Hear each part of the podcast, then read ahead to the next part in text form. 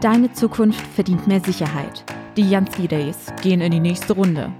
Zukunftsforscher Sven Gaborjanski möchte mit dir über deine drängendsten Zukunftsfragen sprechen und dir Perspektiven für dein persönliches Zukunftsbild geben. Sichere dir jetzt deinen Platz für das Event in 2022. Den Link für die aktuellen Termine findest du in den Show Notes.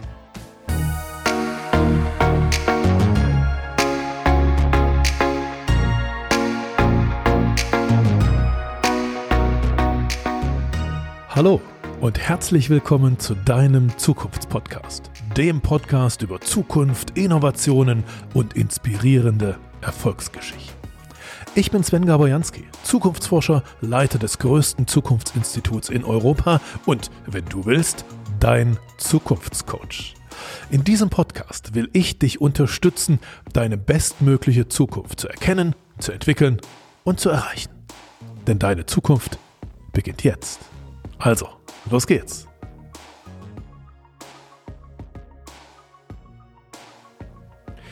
Heute geht es hier im Zukunftsmacher-Podcast um ein ganz besonderes Thema. Ein Thema, womit ich mich als Zukunftsforscher leider, muss ich vielleicht sagen, noch nicht ganz so oft beschäftigt habe, was aber spannender nicht sein könnte. Nämlich die Zukunft des Sport. Entertainment.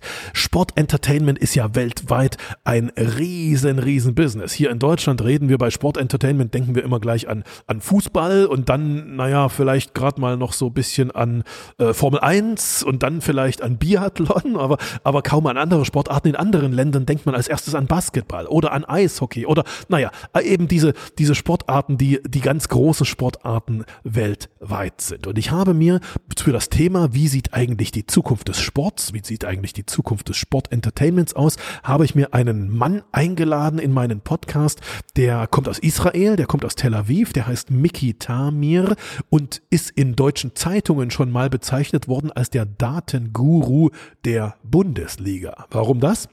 Weil er hat bisher sieben Unternehmen gegründet und eines dieser, die alle in diesem Sportbereich äh, tätig sind, und eines dieser sieben Unternehmen ähm, ist in jedem Bundesliga-Stadion sozusagen äh, zu Gast, immer wenn es ein Spiel gibt, beobachtet mit vielen Kameras das Spiel und in Echtzeit wird sozusagen aus dem realen Spiel ein, wir nennen das ein digitaler Zwilling erstellt. Also sozusagen in einem, äh, in einer, in einer Computerumgebung ähm, gibt es dann diese kleinen Männchen und so weiter und so fort. Und all das, was die Sport, die Fußball Fußballkommentatoren während eines Spiels live sozusagen an Statistik. Ja, der hat so und so viel, der hat eine Passquote von so und so viel und äh, so und so viel Zweikampfquote und, und so weiter und so fort.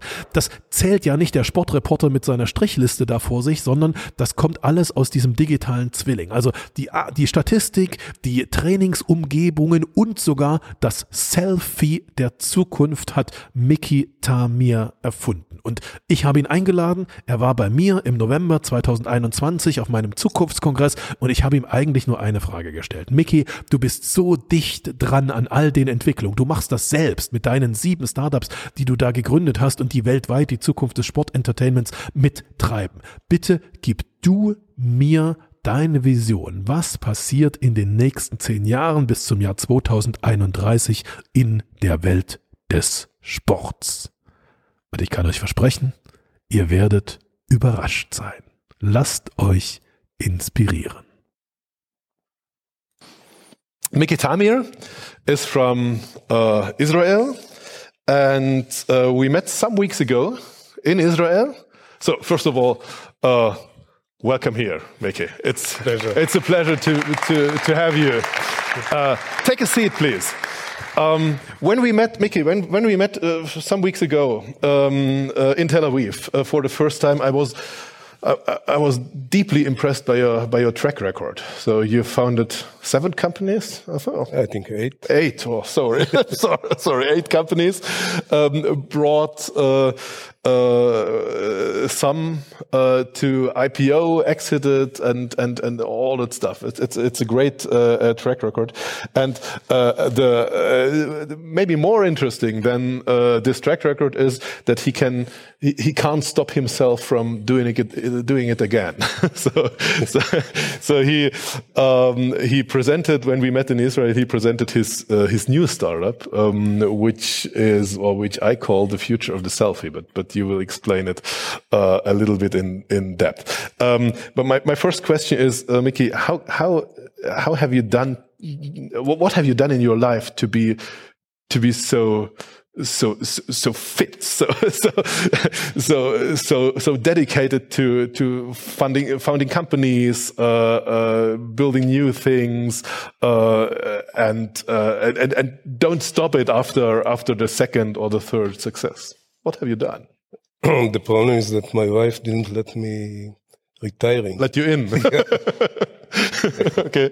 I'll tell you i'll tell you the secret. -huh the Russian, uh, our Russian friend from yesterday yeah. just sent me a few pills, ah, new aging pills. So that's it works. Uh, okay, okay. so I, I, I, call him tonight. I, I need that pills. okay. Um, uh, okay, and and and uh, you, you, know, um, I invited him um, after after we met in, in, in, Tel Aviv, and and I invited him for the conference, and he said he said, okay, I will come, um, but uh, only if uh, we can meet in your in your institute in the future in the, the, future institute, and we talk about doing some things together, so studies or funding company funding companies or, or so, um, which really made me. Uh, made me humble when I when I uh, when when you, when you when you say when you said this. So. Um, yeah, working for the future, you know, is, is a dream coming true. Because how, how do you like the stuff we we, we talked yesterday and, and very and much, yeah. So, you know, not to be bothered by the quotas, revenues, and things like that. Uh -huh. Absolutely. Great. Yeah. Okay, now it's your turn. Um, this is your stage. Uh, Miky Tamir and the future of sports entertainment.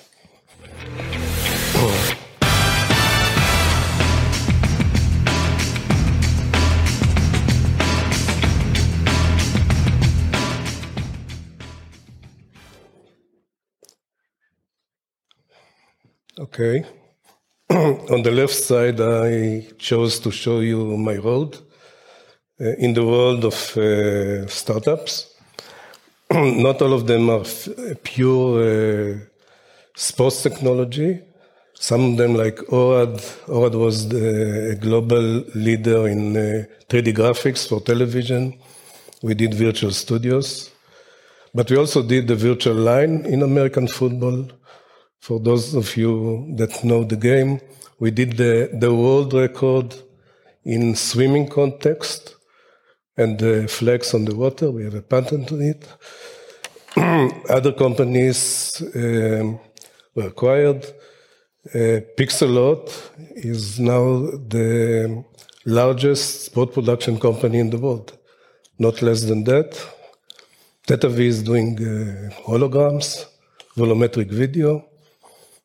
Track 160 is generating the stats or the performance data of uh, players. And we work, as uh, Sven said, with, uh, with the DFB, with the Bundesliga. We are FIFA vendors, and we do uh, a lot of uh, leagues all around the world. The new baby is CamHera. I'll elaborate on that. And Sportalk is not yet a company, just an idea.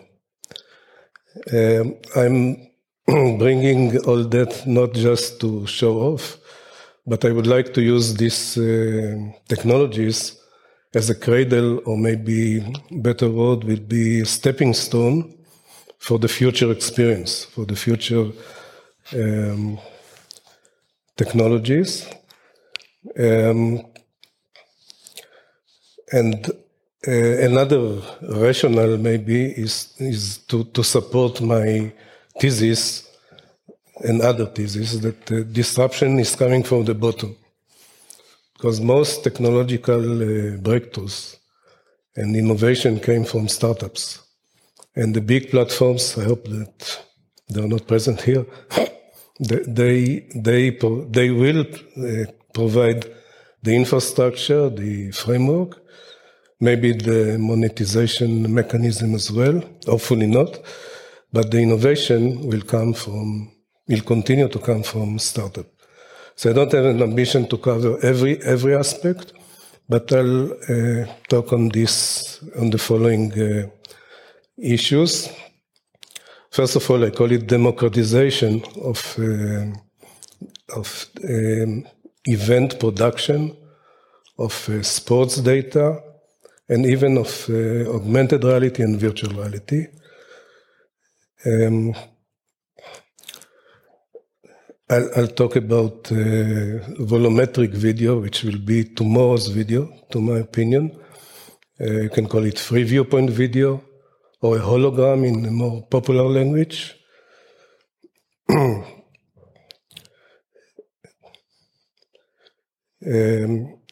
and this actually we, the, the, the main point will be a new 3D representation of game events um, that will be immersive, interactive, and much more memorable and impressive than the current uh, flat 2D video. Uh, I'll talk about fans engagement, both in the venue and uh, the larger community of uh, global fans. Um, the games will be uh, produced fully automatically with no cameraman, no producers, no referees, actually. Um, I call it sport metaverse. I think it's a slightly different definition than the normal metaverse because we are not looking for avatars. We are looking for, for the real thing, for um, not even realistic, but the real uh, representation of the players and, and the game.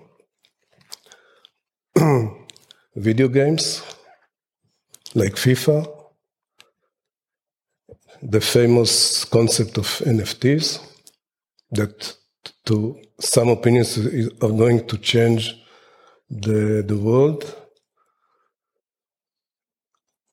The new baby, drones as a camera bot. Uh, so I'll start with the um, issue of democratization of sport production. Uh, you, you, can watch the, vid, the small video here. Um, I think it looks like a normal production, right? I, I accept it as yes, but it's not done by cameramen. Uh, on the left side, you see two devices. Each one is uh, composed of just three fixed chip cameras in one location. And the production is, is done uh, over there so that uh, the computer is actually the cameraman or few cameramen. The computer is the producer that decides when a cameraman is going on there. Uh, but the production looks like a normal one with moving cameras, uh, as you see on the video. Uh, Pixellot is doing now more than 100,000 uh, games a month uh, using these technologies. We, we don't apply to, to the Bundesliga or Premier League.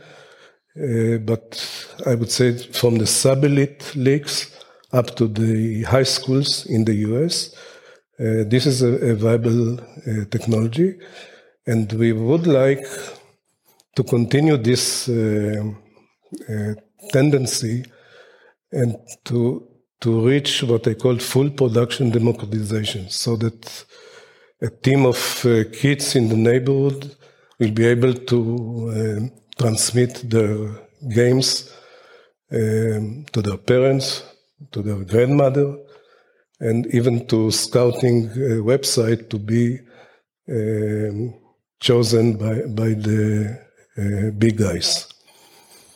Um, for that, we will need uh, better and cheaper consumer cameras so that uh, the kid will be able to enter a store and buy a GoPro camera or use his smartphone, just a single one, and use that for uh, for the production. Um, he might be using uh, camera drones, autonomous camera, camera drones uh, for close-up, you know, high-level production. Um, but we'll need the uh, bandwidth, of course, and um, and we will need the cloud, the cloud processing cost to drop. Uh, when this will happen, and uh, I'm sure it will happen in the next decade, uh, everyone will be able to transmit a game of amateurs in, in the neighborhood. About sport data, same thing. Uh, on the left side, you, you can see what we are doing today. We are um, actually tracking the players, as you see. I don't, I don't know if you see the, the small points on the players, which are the joints. Actually, we create the skeletons of the players and we track the skeletons. We also track the ball, as you see. We identify the players using their jersey numbers and general look.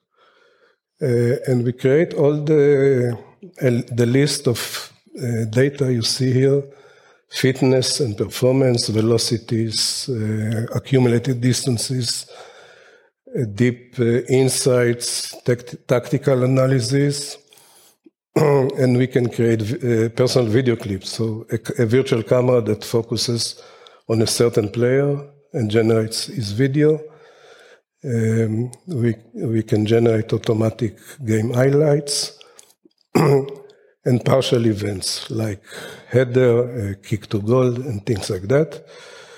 Um, in the future, same thing. We'll need the off the shelf high resolution cameras for the kids to, to get uh, the same service, cheap cloud processing, and uh, this will all be used um, for automatic uh, scouting so that every kid will have the opportunity to become Messi. um,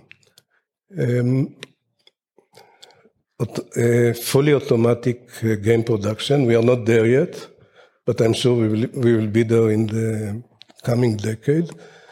Here you see everything, of course, all calculations are done using uh, artificial intelligence, computer vision deep learning. That's the professional uh, term. And maybe the skeletons that you see here are a good example of how we uh, solve problems in deep learning. Um, we specify a neural network. A neural network is a mathematical um, function, very complicated, that accepts uh, parameters as input and, and outputs insights. So we, we teach the, this neural network what is the right elbow of a player in a soccer game, football game, what is the, the left knee, and, and so for all the joints in, in, the, in the body. And we need hundreds of thousands of examples to educate, to teach the, the, the neural network. And that's the process of creating the skeletons. Now you see that uh, even with the naked eye, uh, you can see that uh, you can identify the event. You can identify a kick, you can identify a header, and actually most of the events or the activities of the player. Um, uh, we, we, use that uh, for tracking, we use that for uh, motion capture. Um, apart from that, we do, as I said, automatic identif identification of the players. Uh, and we track the ball from a single installation point, which is quite a challenge.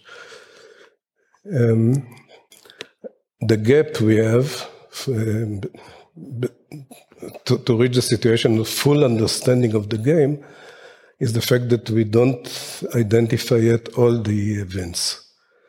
Uh, uh, a simple uh, action like or situation like offside in a football game uh, is not solved yet. Uh, fouls, hand touches are very, very difficult.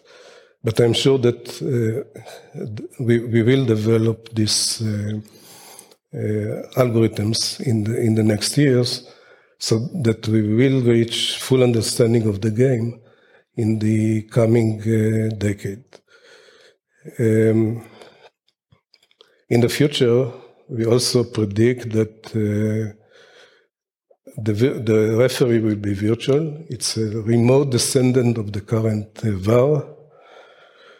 Um, and actually, there will be no uh, no uh, producers, no cameramen, no referees in, in the venue.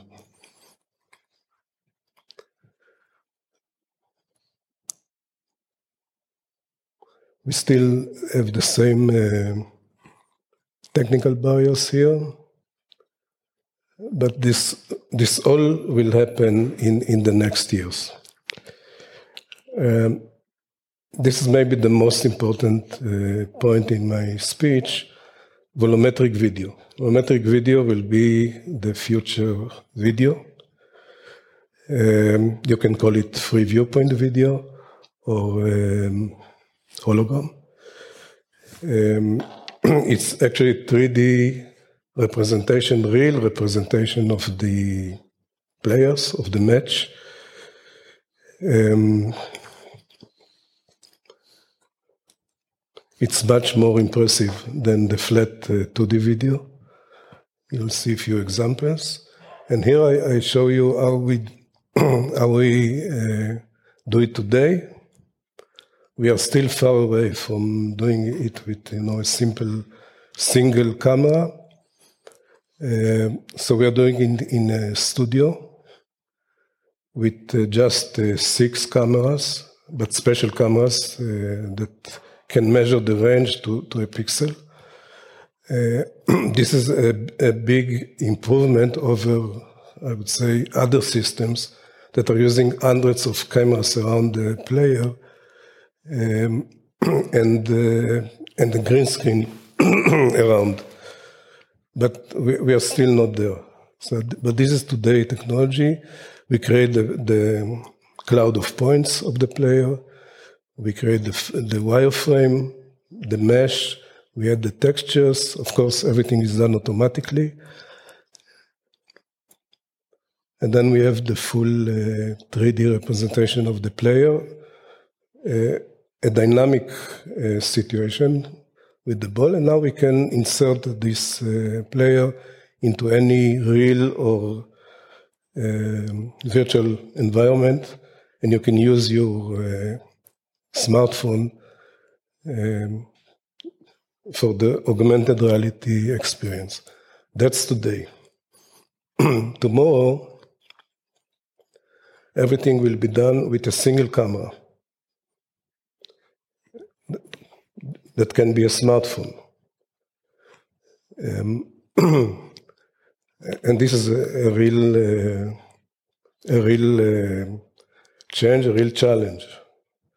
Because what, what we are doing uh, today with six depth key cameras, we need to do with uh, one or maybe two uh, single cameras, simple RGB cameras, no, no uh, depth measurements, nothing.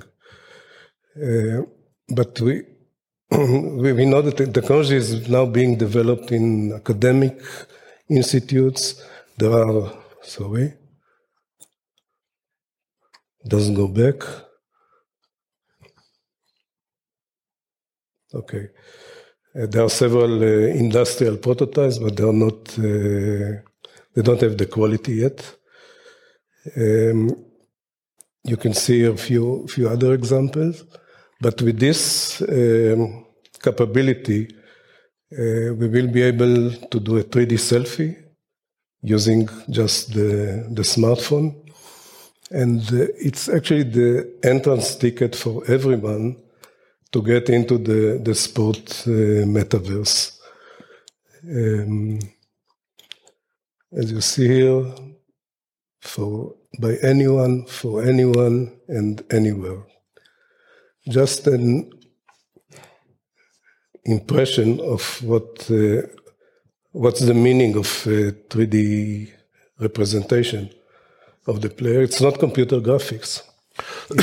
it's real video, and I'm sure that you notice the difference. Um, I tell you a secret that actually the process is much shorter and simpler than computer graphics. Um, but we are not there yet because it's not real time, and um, we still need to to improve the the quality, and we need more bandwidth, the, the normal, the usual things. the use cases for this uh, volumetric video. First of all, photorealistic uh, avatars for the metaverse, 3D selfie. Uh, for NFTs, these are very, very um, attractive clips for the NFTs that I, will elaborate on that later.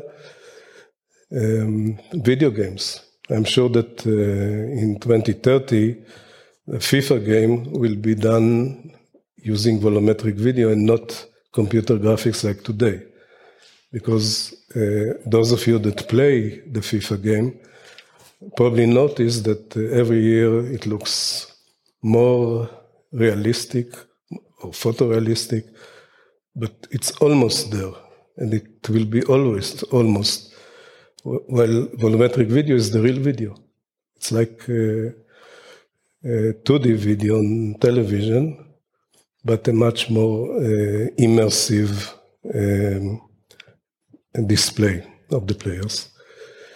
Uh, but the most important uh, use case for this kind of video is the volumetric match production. We would like to, to create the 3D representation of the whole event, of the whole match in real time.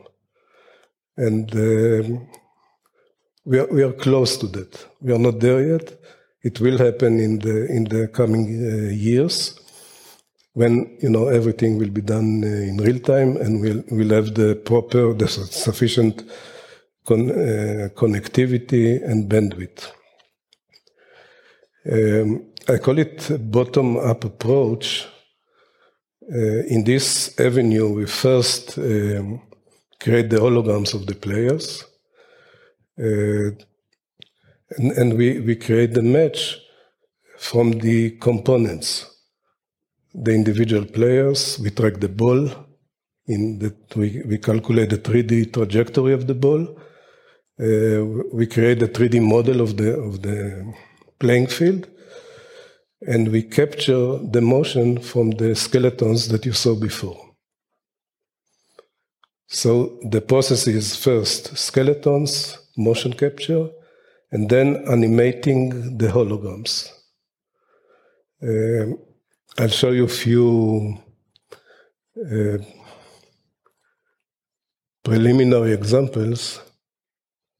There is no voice, but uh, I don't know if you recognize, but it's me on the right side dancing alone with my colleagues um, on the left side and uh, with playing football with Zlatan Ibrahimovic uh, on the bottom. Uh, two secrets. One is that I'm a lousy dancer.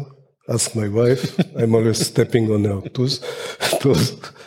Um, and it's not uh, my kicking motion um, transfer to Zlatan. It's the, the, the, other way around.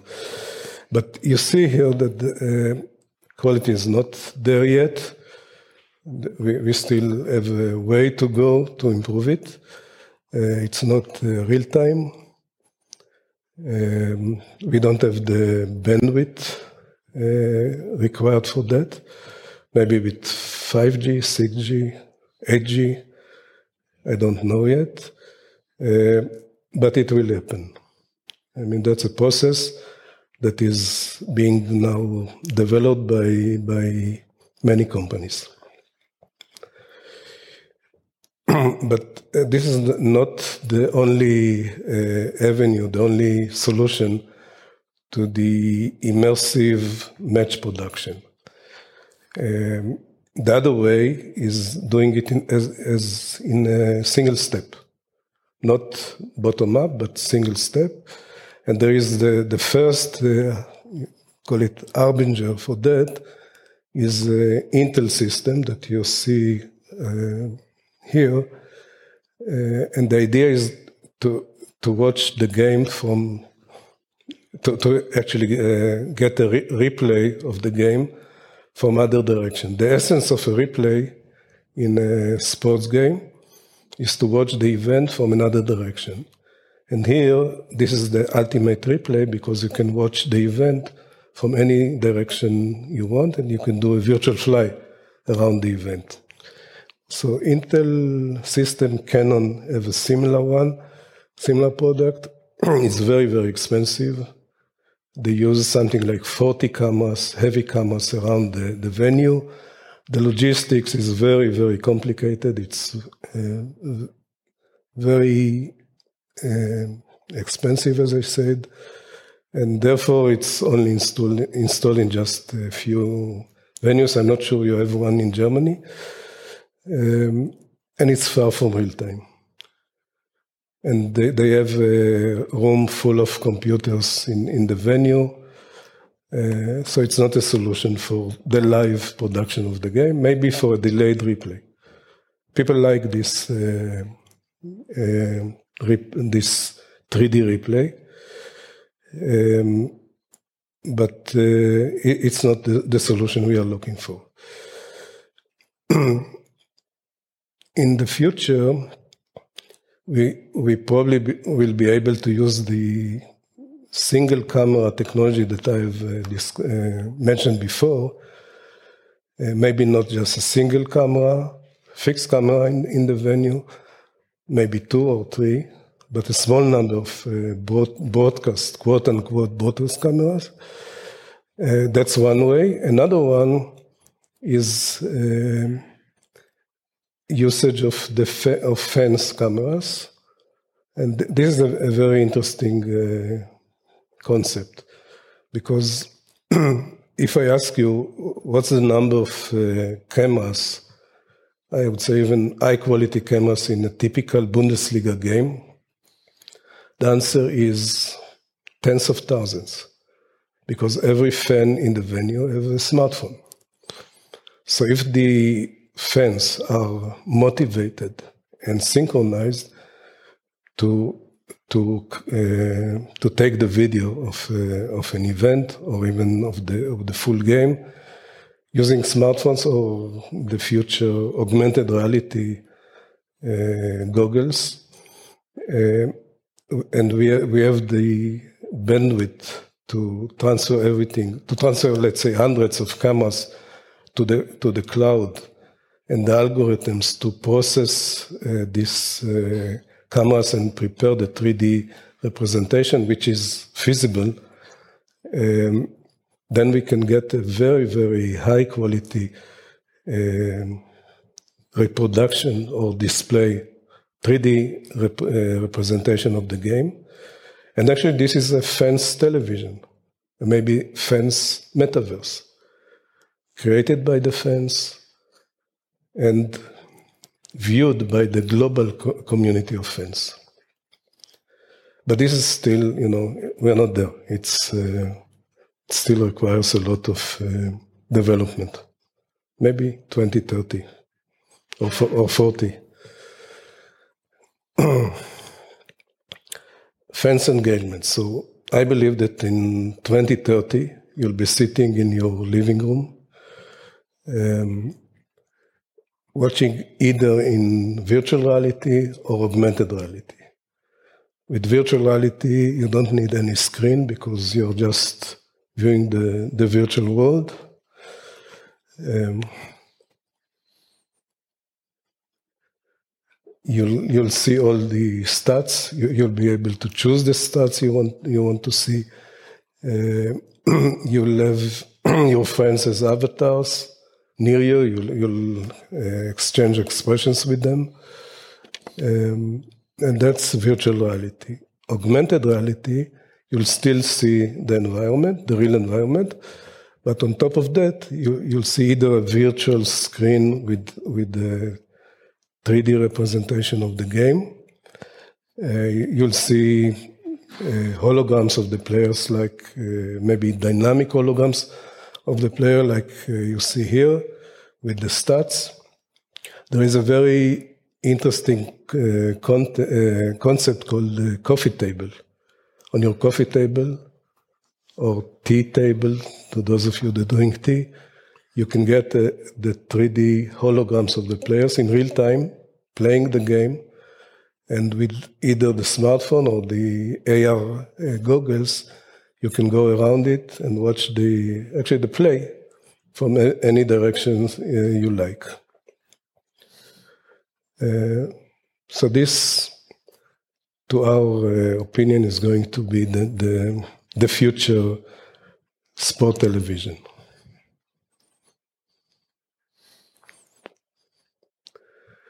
And and the fact that it's 3D is is revolutionary because uh, you can watch the game from any viewpoint.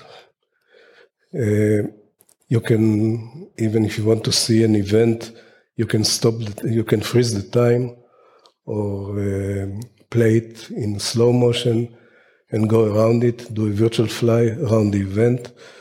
Um, and I, I think a dream coming true is to be able to fly to over the over the pitch, let's say to the goalie to see if someone in a penalty kick to see if someone is hiding the ball from him, or to the referee if there is a flesh and blood referee um, to to understand why I didn't see the, the fall or the hand touch uh, or to fly to the star head, Messi head, and watch portions of the game through Messi head. That's really the vision, and it's it's there. I mean, um, I believe we will achieve it in the in the next uh, years, and that's a total different experience than the one we have today, watching the uh, flat television.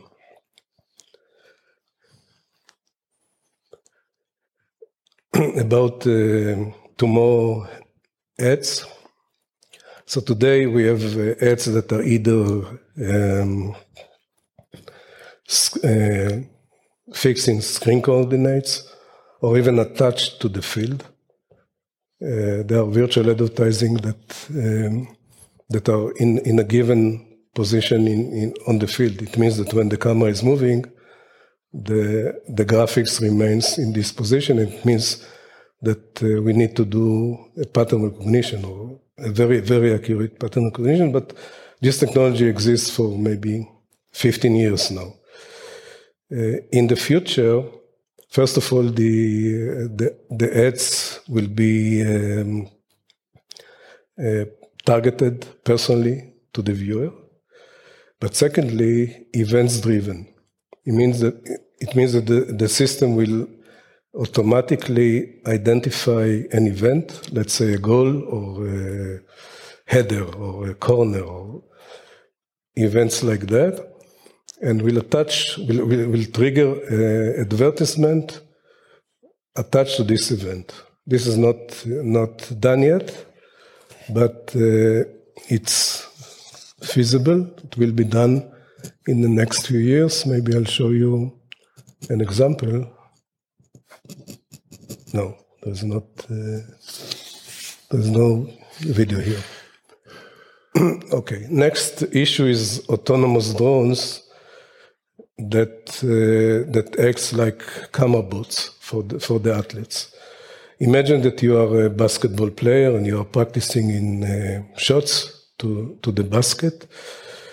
Um, the thing you like you you'd like to have most is uh, someone to take your video, and if you're doing a nice uh, performance, uh, to upload the video to the uh, social network.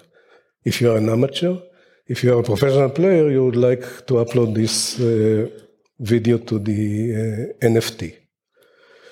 And suppose we offer you a, a very high quality camera that is moving. The difference between a good production and a bad one is our moving cameras. So uh, we, we will offer you a moving camera, uh, fully fully uh, autonomous so that uh, the camera will obey your uh, your gestures, your will, uh, and also the camera will will will be able to change height and take your video from above, from below, and this bot is called the drone. And uh, the idea is to use a commercial drone that costs 100 bucks in a store or online. And uh, actually, all the wisdom lies in the uh, ground station. And the ground station is a smartphone. So the whole system is a commercial drone, cheap drone, and a ground station, and a smartphone. Uh, the smartphone just uh, transmits uh, flight in instructions and camera instruction to the drone. The drone transmits back the video, and that's that's all. But all the intelligence of the game and the code is lying in in in this uh, smartphone app, so that uh, the system can understand the gesture. Suppose I want the um, I want to do a certain drill so I raise my right hand with fingers, and that will be a gesture, uh, a gesture symbolizing this uh, drill, and, and the drone will understand it and will move accordingly.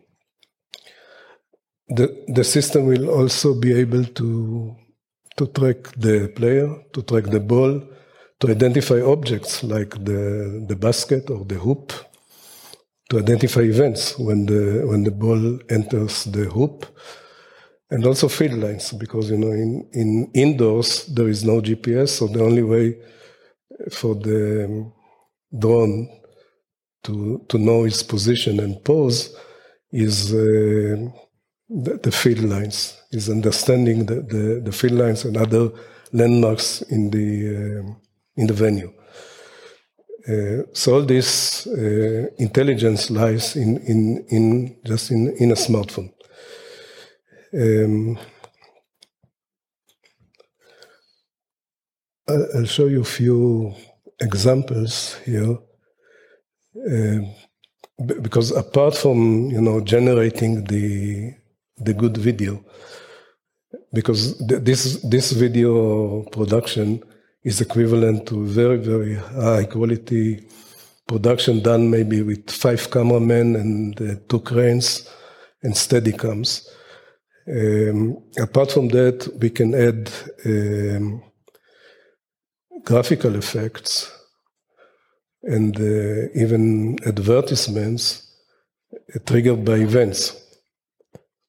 Um, I, I, just a, a disclaimer uh, I, I, don't, uh, this is not my taste. I'm an old uh, baby boomer, but our audience is more the millennials, the, the Z generation, and maybe another generation that will come on board in this decade. Um, so I'll show you the, these examples. There's no sound. The sound is also very interesting here. And this, not here, this is just a demonstration, but this will, will be done fully automatically by an autonomous drone so that the uh, player will become also a creator. Uh, just actually, like in TikTok, he will have to choose the effects he wants from from the, from a menu, and uh, and that's it. Another one.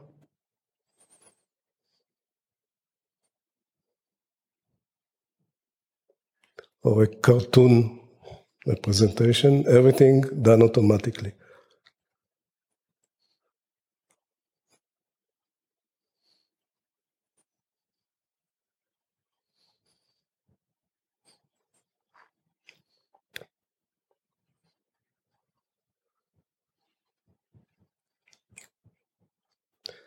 Autonomous drones will also be used as um, close-up for close-up in automatic production of uh, games, and also for tactical views, as you see here, uh, views from above. about uh, NFTs at last. NFT is a very, very interesting and questionable creature. Um, it's actually a certificate of uh, ownership protected or filed with blockchain technology. Um, then the good point is that we don't need lawyers anymore. Um, the logic is a little bit controversial because, uh, you know, it started with uh, arts collectibles and um, and sports uh, organizations uh, just adopted this uh, capability a few years ago. And they uh, use video clips as uh, assets. For example, and, and, and the fans are trading these uh, assets in NFT marketplaces. For example, the NBA is such a marketplace, and the very famous um, clip of LeBron James was sold for two hundred and eight thousand dollars just uh, recently. Personally, I don't understand the the logic because you can watch this video. Everyone can watch this video. So, so people are paying two hundred thousand dollars just for the ownership, but it works. So we, so we will have to adopt it. Uh, I saw a TED uh, talk claiming that NFTs will become the building, not less than the building blocks of the next uh, internet. Actually, the monetization, uh, the monetization mechanism of the of the next internet.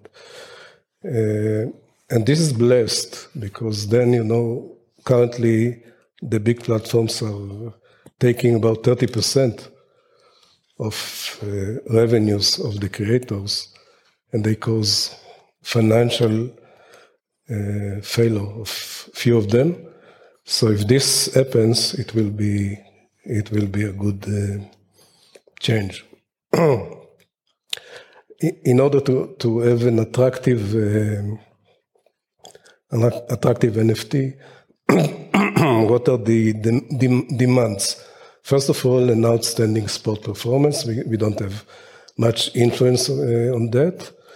A little one, we can uh, provide uh, prof uh, professional feedback to the athletes using the uh, skeletons, or we can use the, the skeletons also for the NFT. but we can provide high quality video, low cost, high quality video and the unique features that you saw uh, before. Special graphics and also video editing effects because we can do a, um, super slow motion um, clip triggered by an event so that whenever, let's say, whenever the basketball player uh, releases the ball, uh, we will start a super slow mo uh, period until the, the, the ball enters the hoop. Um, so this, this is considered um, high quality and attractive for both the social networks and the, and the NFTs. About uh, interactivity, because the 3D uh, representation of the game is first of all three dimensional it's immersive and interactive. But the interaction is should be limited a little bit. Those of you that uh, saw uh, the famous uh, Zuckerberg speech about the metaverse probably noticed that he mentioned a three by three basketball game uh, happening in two geographical locations I understand that in both locations they are using uh, real balls um, and they play against each other. I think this will not uh, happen in this century. Um, because if I touch the ball here in Munich, the ball should uh, access this, the same force in New York. And this is impossible. On the other hand, scenarios that are, that are feasible is uh, you're in Munich practicing uh, shots. Your coach or opponent is in Tel Aviv, or vice versa. Um, you're both wearing uh, AR goggles, and you'll see uh, the hologram of your coach here, the trajectory of the ball, and you'll have a virtual scoreboard with makes, misses, and things like that. This is uh, feasible and will, will be done. On my last uh, slide, I want to take you to a Bundesliga football match um, in the year 2030, 2035. I, I don't have this resolution. Between Meta Munich, formerly Bayern Munich, and, and uh, Red Bull Leipzig. so uh, the, the production will be fully automatic. It means no cameraman in the venue, no, produ- no producers, and no referees. The referees, as, as we said, will be virtual a remote descendant of uh, the VAR. Head coaches will be located um, in the offices. They will not uh, come to the to the venue. That's a speculation. I mean, uh, I'm I don't not guaranteeing anything. Um, Munich. Um, sorry. Still have a human being as a head coach.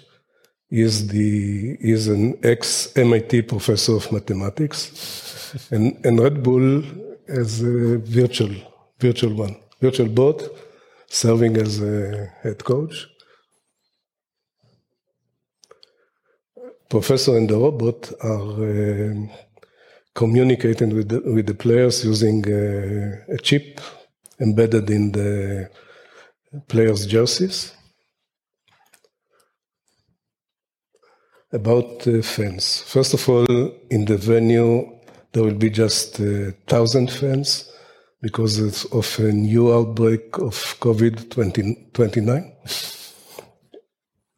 Uh, and the uh, the fans in the venue will will have uh, AR glasses probably. Uh, they will use them to to mark players and get their stats, identity. Uh, by the way, there is a technology now converting AR to VR glasses. So maybe in half time they will be able to to change to VR and watch highlights from other Bundesliga games, of course, in 3D. Um,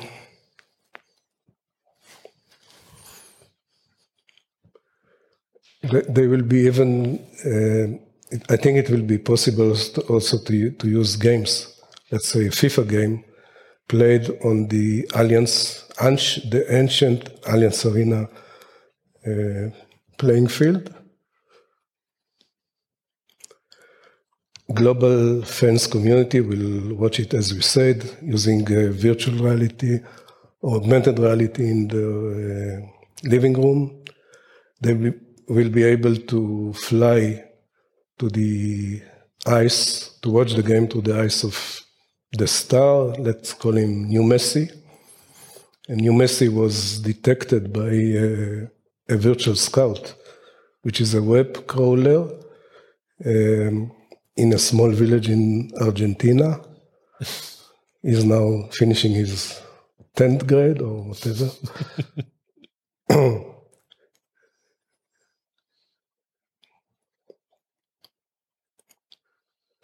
the last uh, Bundesliga producer is shooting NFTs that are automatically produced to the NFT marketplaces. And Sky Sport Sky Sport is the last, uh, the last uh, uh, TV network in the continent.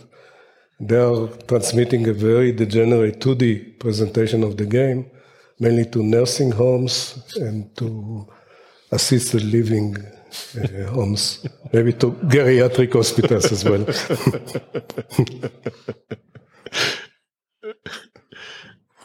Sven, thank you very much for the opportunity. Thank you for your time. Thank you.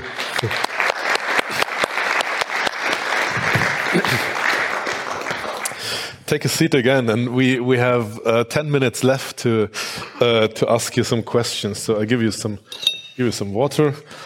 Thanks for the impressive presentation. Um, uh, this was real cool stuff and and a lot of the of the cool stuff so i got some i got some questions from the from the feed um, uh, which of these amazing developments will be the next big thing uh, becoming real so uh, as i understand the question we are some somehow a little bit overwhelmed by all these things you, you mentioned. What is uh, so is, some some things you mentioned are already there are reality. What is the next big thing? I can't say. Um, I think that the, the real big thing will be the 3D rep representation that will be achieved either by the, the single camera technology that, uh, that I mentioned. There are still there are already a few prototypes, but uh, it still requires uh, development. Um, the democratization of sport production and data will also be, but this is a, you know a, a gradual uh, process.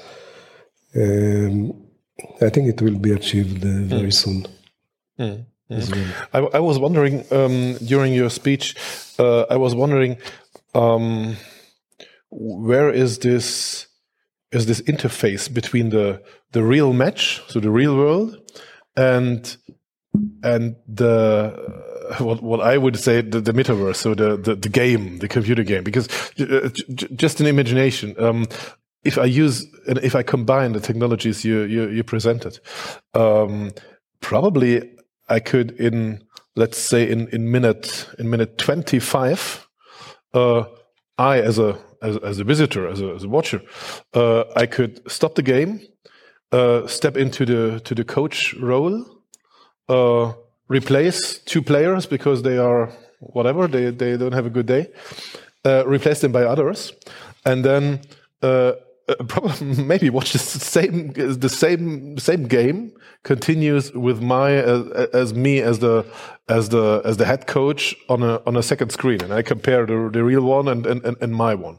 Um, is it just a just a thought I had, or is it uh, is, is this is this interface possible? No, that's a possibility. I, I, think that the real thing is to to create the the, the real match 3D representation, but uh, there, there, are some gaming options here, and what you mentioned is right.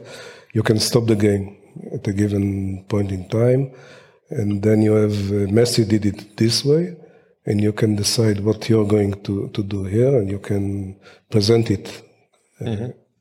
also as a 3D with holograms. And the one that is closest to, to Messi performance will get something. Yeah. Yeah, it's possible. Yeah. Yeah. Um, uh, I've got a question uh, from Stefan Schädler, and I would uh, uh, I would like to ask him uh, to ask his question question himself. So, so in the in the in the stream, if if Stefan Stefan Schädler Stefan Schädler uh, is there, um, please show up, and we we bring you we bring you online. Meanwhile, I'm I'm looking for questions here in the in, in the audience here. Um, is there any any question? Or oh, it's over there. I, I, I come to you, but Stefan is is first. Uh, can you can you hear me, Stefan? Yes. Per perfect. So uh, it's a it's a long question. I thought it would be better you ask your, by yourself. Yeah. Okay. No problem with that. So, uh, Miky, thank you uh, very much for presentation for uh, presenting your ideas uh, of the future of the sports game. But my question is referring to an actual problem of sports venues right now. Um, so, when it comes to sports arenas, um, there are a lot of problems, especially with the event capacity utilization. Just think of um, let's just say um, sponsors venues, um, for example. And my question to you is, what is your idea of a future stadium and business arena? Is there any idea for, um, let's just say, an event capacity concept of sports arenas in the future? Yeah, I, didn't. Uh, I didn't refer to the smart uh, stadium issue. There are many uh, companies working on that, but I, I, know that there are many ideas here. We are not dealing with that, but uh, many, many ideas of uh, drones serving uh, beverages to the to the viewers. Mm. Um, data data accessibility of, for the viewers. Um, I think there are a lot of uh, activities there. Hmm.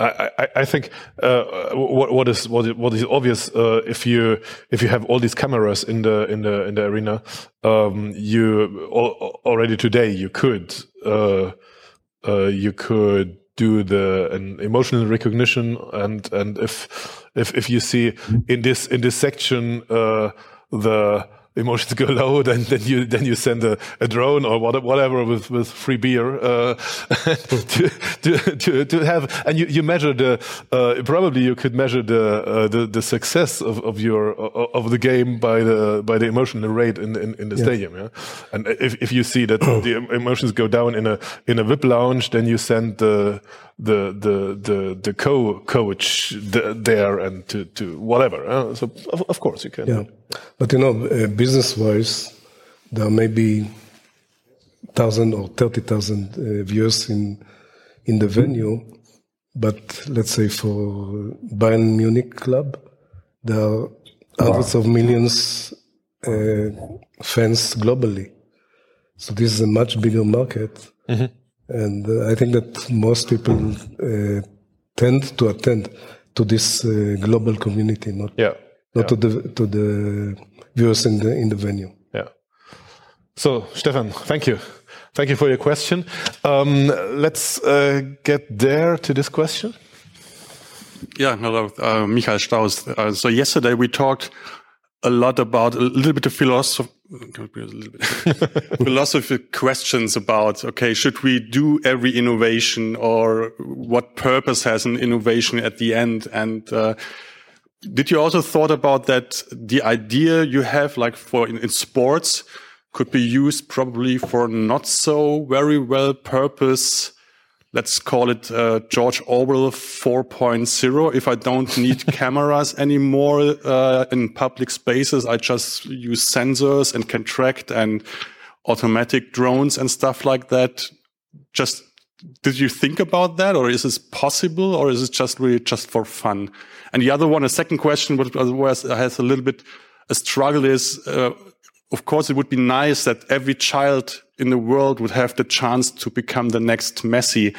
But uh, when I think it on the pressure you put on every child right now, that every child is playing soccer somewhere, I don't know, on the street, and always thinks about, okay, someone could spot me, and then I have to be like to perform very well. Um, did you also thought about this as could probably not such a good idea? Okay, I think the our. Uh big uh, maybe advantage is the fact that we are not saving the world. Uh, it's not a climate issue not a financial issue. It's just entertainment.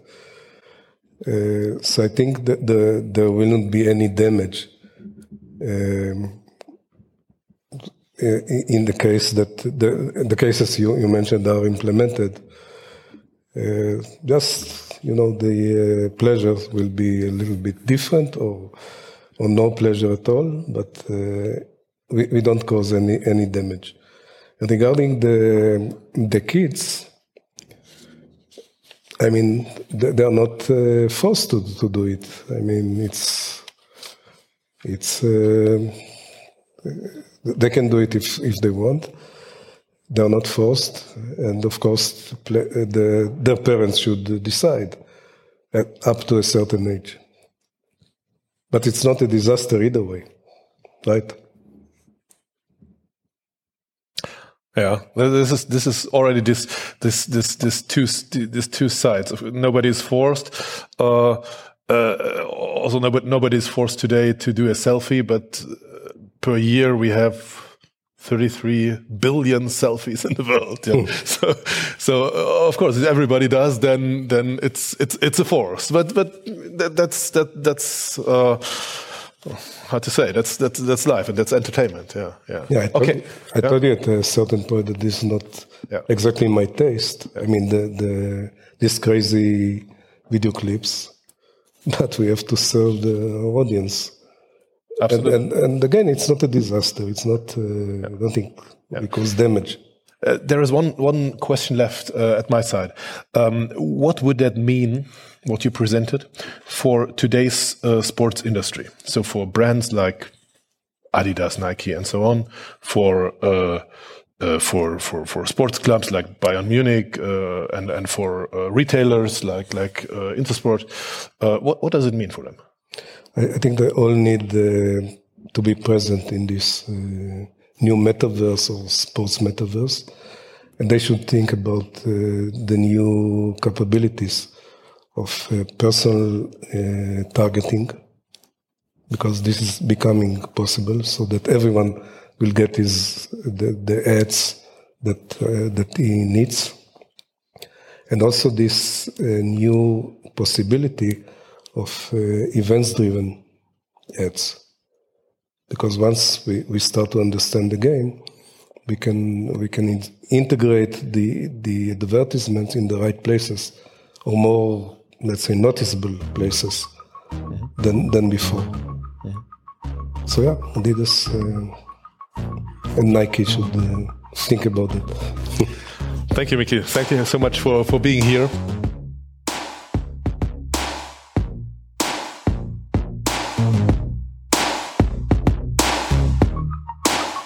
Danke dir fürs Zuhören im Podcast Zukunft entdecken, entwickeln, erreichen.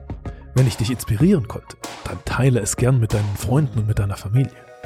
Mehr Infos zu deiner Zukunft, wie man sein bestmögliches Zukunftsbild entwickelt und wie man es erreicht, findest du in meinem Blog unter jansky.de. Und dort habe ich dir auch noch ein kleines Geschenk für deine Zukunft hinterlegt. Hole es dir gleich ab unter jansky.de slash Geschenk. Bis zum nächsten Mal und auf eine großartige Zukunft.